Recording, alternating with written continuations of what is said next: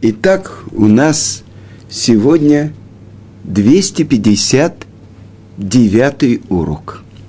И мы продолжаем изучать с вами 48 вещей, благодаря которым приобретается Тара. И то, что мы уже цитировали, это Хасид Яевец, он объясняет, что первые 14 вещей – это то, как человек должен получать Тору, учить Тору, приобретать Тору. И давайте посмотрим, что говорится. Беталмуд, мы говорили уже, изучение, постоянное изучение Торы. Бешмият озен, то есть слышать и получать от учителя. И на прошлом уроке мы говорили про то, что как надо учиться у учителя, потому что Тора, это называется Торат Хаим, Тора жизни. И поэтому, потому как человек живет по Торе, ученик учится гораздо больше, чем даже словам Торы. Но посмотрим, о чем это э, говорится. Бешмият озен. И углубленная вещь. Почему э, сказано именно так? Слышанием уха. И объясняет Теферет Исраиль, один из комментаторов на Мишну. Мы могли бы сказать просто слышанием. Почему сказано слышанием уха? И объясняет мудрец нашей Мишны, что Тара приобретается слышанием. Мы бы понимали, что это имеется в виду ухом, но не об этом говорит Тана нашей Мишны. Что нужно слышать, вслушиваться, чтобы присоединить то, что человек слышит, с самим собой. Ученик Вильнюсского Гаона, Равхаим из Воложина, он объясняет то, что написано у пророка Ишаяу. Сказано так. Шему ветихии навшихем. Слушайте, и будет жива ваша душа. То есть то, что человек слышит от другого человека, воздействует на него гораздо больше, чем то, что он читает глазами. Так он объясняет. С другой стороны, в Авод Дарабелезер написана очень важная вещь. Чтобы человек правильно услышал слова Торы, он должен закрыть свои уши от слышания – всего другого. От пустых слов, от э, звуков, которые отвлекают его от Торы.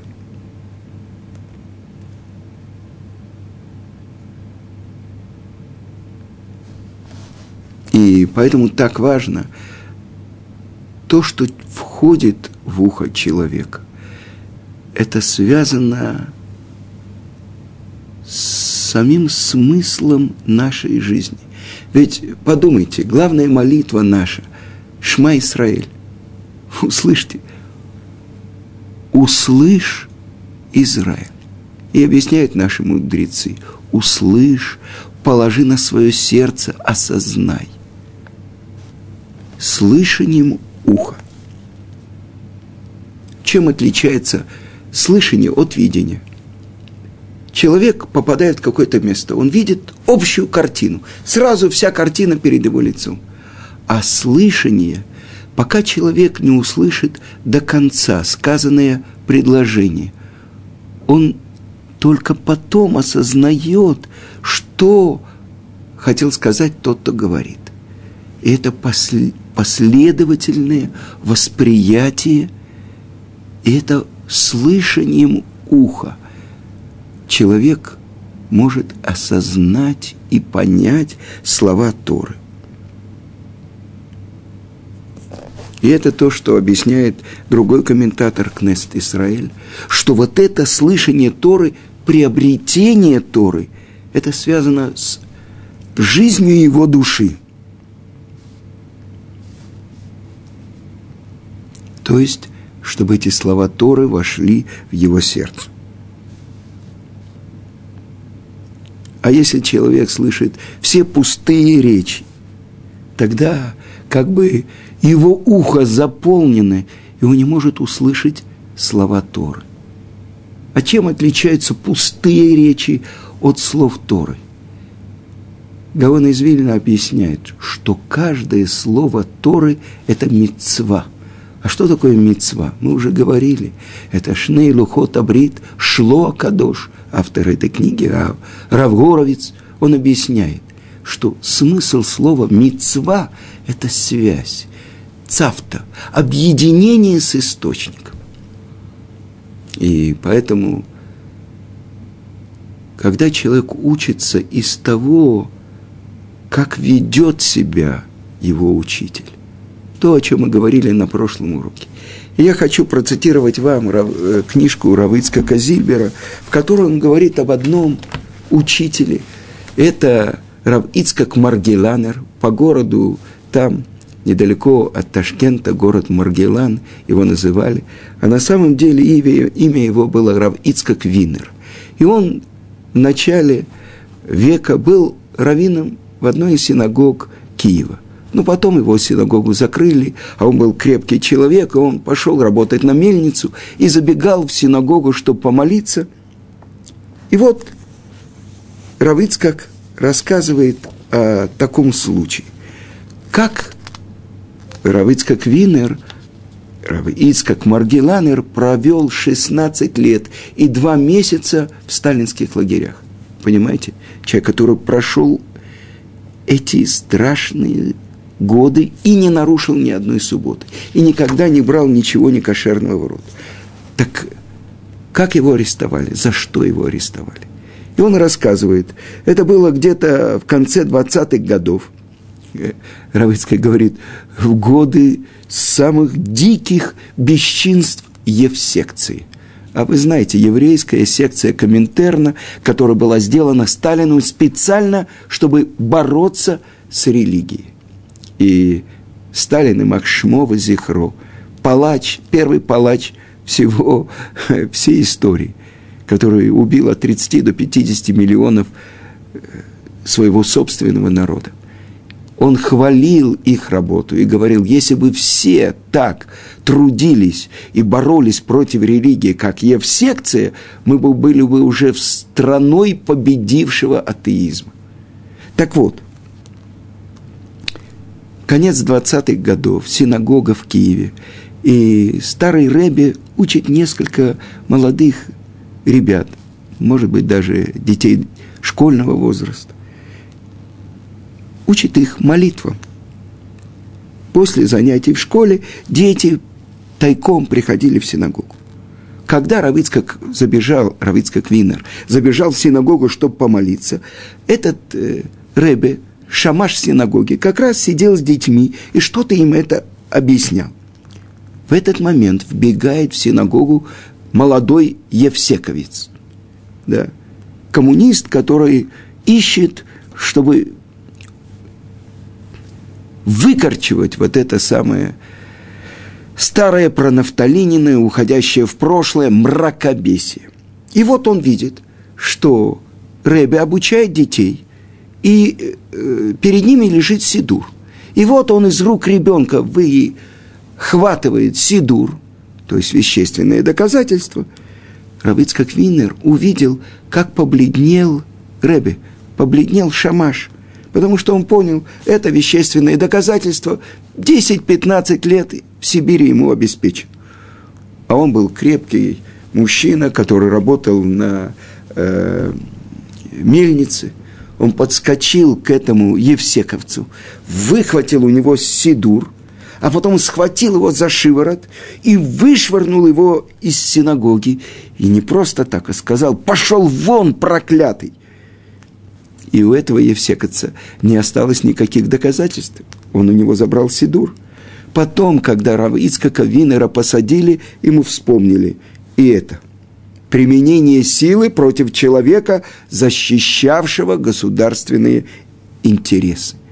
Несомненно, в конце 30-х Сталин пересажал всех евсековцев. Они выполнили свою работу. То есть руками евреев он уничтожил еврейство в Советском Союзе. И тогда это были подпольные синагоги, квартирные синагоги, где официальные синагоги, куда не боялись приходить только старики, пенсионеры. Но продолжим рассказ про Рав Винера.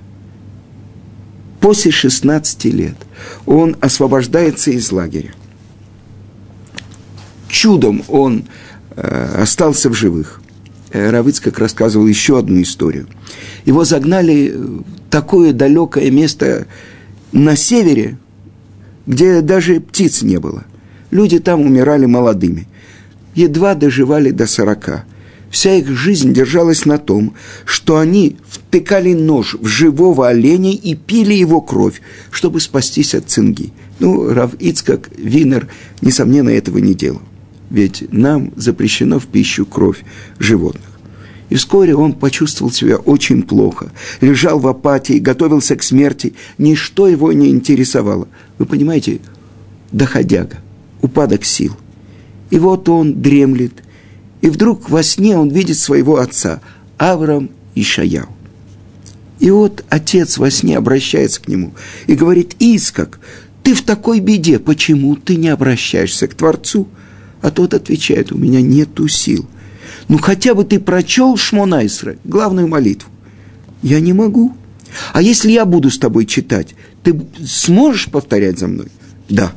Итак, отец начинает по словам, медленно, во сне, повторять с ним Шмонайсра. И он, Равыц, как лежит во сне и шепчет. И вот, когда они дошли до строчки из Шмонайсры. Реэваниейну веривари вейну. Взгляни на наши страдания, заступи за нас и выручи нас поскорее ради Твоего великого имени, потому что Ты могучий избавитель. Благословен Ты, Ашем, избавитель Израиля. Гоэль Израиль. И в этот момент входит солдат. И говорит, Ицкак Винер на выход с вещами. И его переводят в другой лагерь, где можно было выжить. Еще одна история, вы понимаете, это как человек живет по Торе и исполняет заповеди в нечеловеческих условиях, там, где выжить почти невозможно. Но если человек идет с Творцом, Творец ему помогает. Там в лагере э, был банный день, и всех брили э, волосы, сбривали и сбривали бороду. А Равицкак Винер, он был еврей с бородой, и он отказывался, чтобы его побрили. И вот уже все знали, что его не трогают и так далее. И вот в баню, там, где стригли заключенных, входит еврейка, евсековца – и она говорит парикмахеру, а ну-ка брей бороду этому еврейскому попу. Равыцкак не дается. Ты на воле людей вводил в обман, в свой дурман, и тут обманываешь, не выйдет. И тогда, по ее указанию, Равыцкака Винера бросили на полчаса в камеру к уголовникам побрейте этого еврейского папа. И те голыми руками вырвали у него все волосы из бороды. Но проходит несколько часов, и вдруг по лагерю на носилках несут эту негодяйку. Она упала и сломала ногу. Тут все заключенные сказали, Бог ее наказал за Равицкака Винера настоящий кидуш Ашем, освящение имени Творца. Эта негодяйка постеснялась вернуться на свое рабочее место и попросила, чтобы ее перевели в другой лагерь. Итак, Равицкак рассказывает Рав, про этого Рав Ицкака Маргеланера, Рав Ицкака Винера, который был учителем сына Рав Ицкака Зильбера, Рав Бенциона Зильбера, он учил с ним Танах. Так вот, выйдя из лагеря, он поселился в городе Маргелане. Это город недалеко от Ташкента, и он искал работу, чтобы не нужно было нарушать субботу, а он был большой еврейский мудрец. И, наконец-то, он устроился в аптечное управление, в аптеку, где он работал бухгалтером. И вот однажды по всему Советскому Союзу проводит переаттестация, то есть переоценка лекарств. И он работает в аптеке. За несколько дней до 1 апреля. 1 апреля уже все лекарства должны быть с новыми ценами. И в то время, 1 апреля, было три дня подряд праздники. То есть была суббота, а потом первые два дня праздника Песах. Но явилась комиссия проверять, как в Маргелане, в аптеках делается вот эта переоценка. И это начальство обращается к директору аптеки и говорит, где главный бухгалтер. А директор аптеки говорит, он не пришел. Как это? Идет же переоценка – работают без бухгалтера первый день, второй. На третий день, а оказалось два дня Песха, а потом суббота, комиссия не выдержала и потребовала немедленно привести главного бухгалтера. И Рав Ицкака Винера принеси, привели. И вот эта комиссия из Ташкента, из столичного города, из аптечного управления обращается к заведующему аптекой. Непонятно. Это же ваш подчиненный – он что, вас не боится? Нет, отвечает директор аптеки, не боится. Я ведь его просил прийти, но не пришел. Тогда спрашивают начальника городского аптечного управления, то есть тот, кто отвечает за все аптеки города. Ну что это такое? Это же ваш работник. Почему он не явился на переучет? И вдруг этот начальник говорит, я ему не указ, он меня не боится. И тогда встает одна из министерства, из этой комиссии, которая потребовала привести этого Рав Ицкака Винера, и говорит, человек этот сидел как враг советской власти, и вот он продолжает свое подрывное враждебное дело. Из-за него трудящиеся не получат лекарства. Скажите мне, Исаак Абрамович, кому же вы подчиняетесь? Кого вы боитесь? Своего заведующего вы не боитесь. Э, начальника городского управления вы не боитесь. Мы представители министерства из столицы всей республики. Вы нас тоже не боитесь. Кого же вы боитесь? И тут он встал, стукнул по столу и закричал. Это Элоким, а не Ире. Только Бога я боюсь. Вы понимаете? И добавил, бесполезно мне читать мораль. Я все прекрасно знаю. Приду, когда кончится день и выйдут три звезды. Да как же вы успеете, если мы за три дня не сделали? Пусть вас это не беспокоит. Завтра все будет готово. И ушел.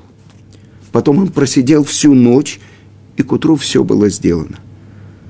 Он был бесстрашен – когда это дело касалось мицвод. Вы понимаете? Это исполнение заповедей, это проверка, это абсолютное полагание на Творца.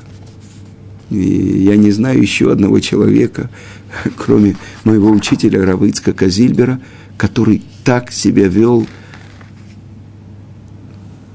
открыто, признавая, что он исполняет заповеди.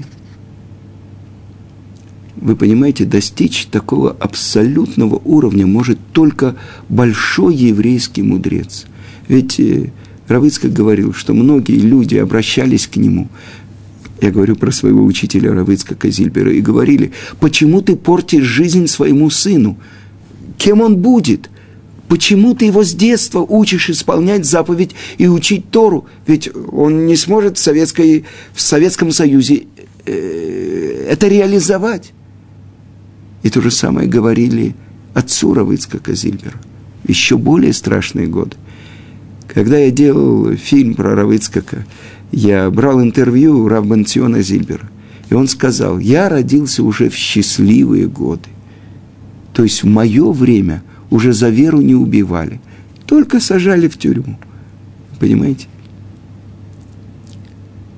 Как-то я спросил у своего учителя Гаона Равмыш Шапира, почему такая огромная разница между нами и предыдущим поколением? Я спросил про свою маму Зихрана Левраха. Меня поразило, как она молилась. Она обращалась к Творцу как к близкому, родному, который слышит. Ну, ну, пошли детей моим внучкам. Такой-то и такой-то, такой-то и такой-то. Такой уровень молитвы, это я слышал только у Равицкака. И мой один хороший друг, он говорил, что когда он вошел в синагогу и услышал, как молится Равыцкак, он слышал хазанов, те, которые умеют красиво петь.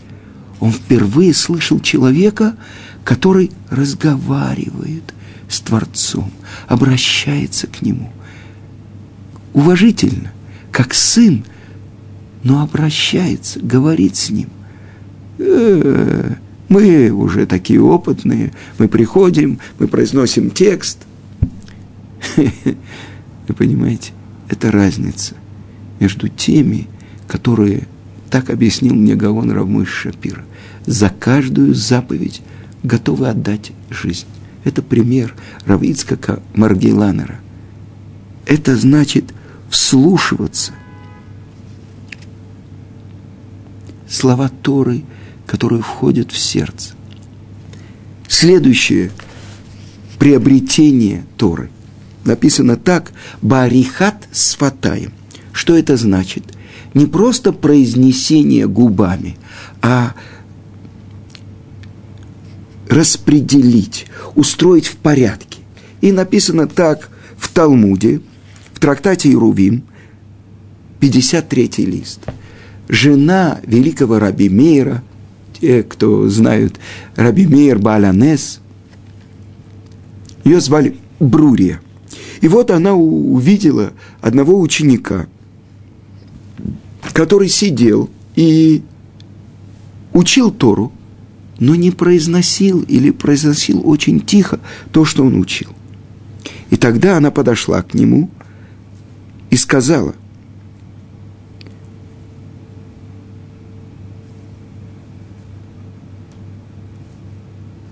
а рука беколь ушмура. Если тара а рука, то есть расположена, то есть если она аруха входит в 248 органов твоего тела, тогда она оберегается у того, кто учит. А если нет, то нет. И дальше в Талмуде сказано, что был один ученик э, у Рабили Азара бен Якова, который э, учил глазами и не повторял это, или шепотом говорил, и через три года он забыл свое, то, что он учил.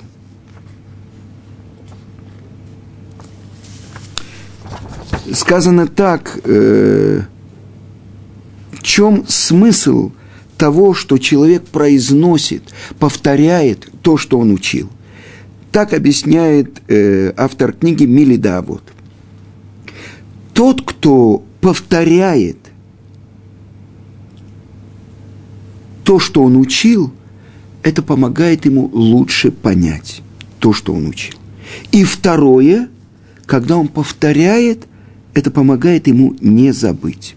И это то, что сказано в Коэлет. А, а, говорит царь Шломо – про заповедь о красной корове. Амарти эхкама вои рахуками Я сказал, я умудрюсь, но она далеко от меня. То есть мудрость Торы далека от меня. И один из комментаторов, это Кнест Исраэль, он говорит так. «Я хотел умудриться, а почему же Тара далека от меня?» «Мимени» – это из-за меня – из-за того, что я не приложил достаточно усилий. И это то, что мы уже несколько раз цитировали, то, что написано в трактате Мегила. Если скажет человек, я приложил усилия и не нашел, не верим. А если он скажет, я не прикладывал усилия и нашел, то есть понял слова Торы, не ему. Но если он скажет, я прикладывал усилия и нашел – ему. Так вот, так объясняет Кнест Исраэль эту строчку из Коэлита, то, что сказал царь Шломо.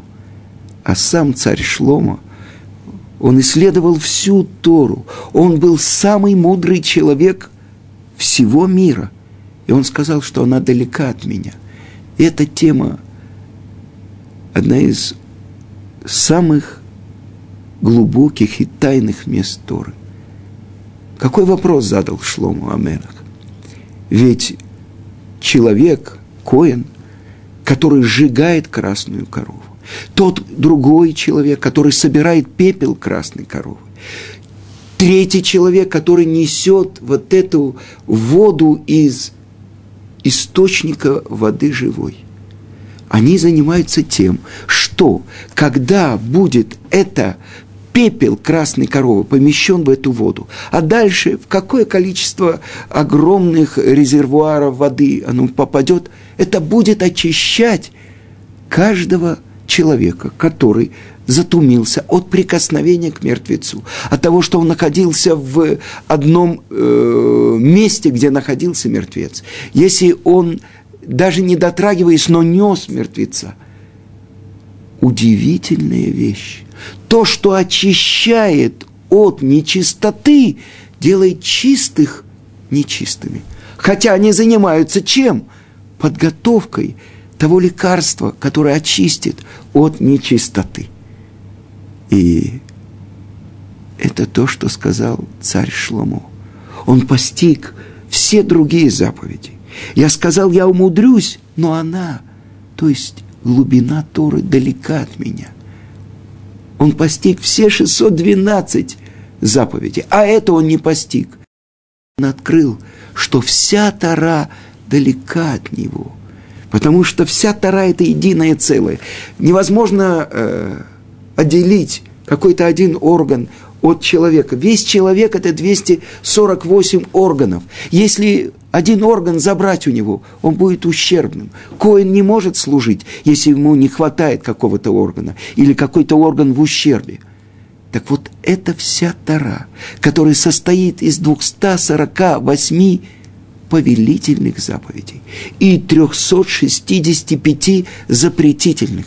И это то, что объясняет ученик великого Ария Кодыша Равхаим Виталь в своей книге «Шарык душа», ворота святости, что это прямая связь между телом человека и теми заповедями, которые дает ему Творец. Потому что они не где-то вне человека, а это как бы, как бы самая суть человека. Если человек каждые шесть часов хочет есть, пить, то оказывается, что и те самые органы души, которые дают пропитание телу человека, они тоже требуют питания. Но что является питанием этих органов души? Это те заповеди, которые исполняет человек. Так вот, то, что когда человек учит, он не просто должен произнести губами. Сколько раз мы слышим, какие-то молодые люди читают Талмуд, повторяют Талмуд. Как приобретается Талмуд? Упорядочивание. Это то, что сказано. Арихат сватай. То есть устроить, повторить. А обычно, когда человек правильно повторяет, открывается ему новая глубина. Ведь Тара, она безгранична. Чем больше человек повторяет ее, тем больше открывается ему новый пласт. И это удивительная вещь. Объясняет Гаон из Вильна, что человек, когда он учит Тору, сотый раз, сто первый раз, он должен учить ее, как будто он учит в первый раз. И тогда открывается, вы представьте себе, человек открывает одну дверь, попадает в одну комнату, потом другую дверь, потом следующую. И так безграничное проникновение вглубь Торы. И кто может сказать, кто больше постиг и открытую, и тайную часть Торы, чем самый мудрый человек в мире, царь Шломо. И он говорит, я хотел умудриться, но она далека от меня. А тем более, то, что находится на поверхности, это первый пласт а под ним находится второй, третий, десятый, сотый. И поэтому сказано так. Тот, кто повторяет Тору сто раз, одно место из Талмуда, из Мишны, из письменной Торы, не похож на того человека, который повторяет сто один раз.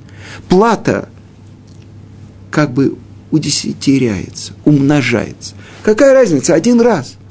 Нет. Это то, что человек то, что он любит, он всегда повторяет. И я слышал от одного моего знакомого. Он ехал на машине и увидел, как бежит по улице Равыцкак Зильбер. И он начал бибикать, начал махать ему, э, чтобы его пригласить в свою машину, подвести. А ему делает знак. В Израиле это значит «подожди, подожди». И он обратил внимание, что Равыцкак повторяет, повторяет те мишнает, которые он учил в детстве, и те мишнает, самые тяжелые из трактата, из трактатов, которые составляют Таарот, Кодшим, Таарот, чистота, Кодшим, святыни. Он знал наизусть. И он повторял, как и все другие. И он так бежал по улице и повторял, он не хотел прерваться, зайти в машину, потому что нужно будет говорить с этим человеком. У него был свой урок. То есть любой момент, мгновение, пять минут, десять минут, это был принцип Равицка Казибера. Если есть пять минут, воруй на пять минут. Что-то прочти, что-то узнай, что-то услыши. Больше, десять, пятнадцать. Воруй, воруй, воруй. Это то, что праведники, их появле, проявление, то есть их безграничное милосердие. Все это основано на глубоком постижении Торы, на реализации Торы. Это урок. Как приобретается Тора.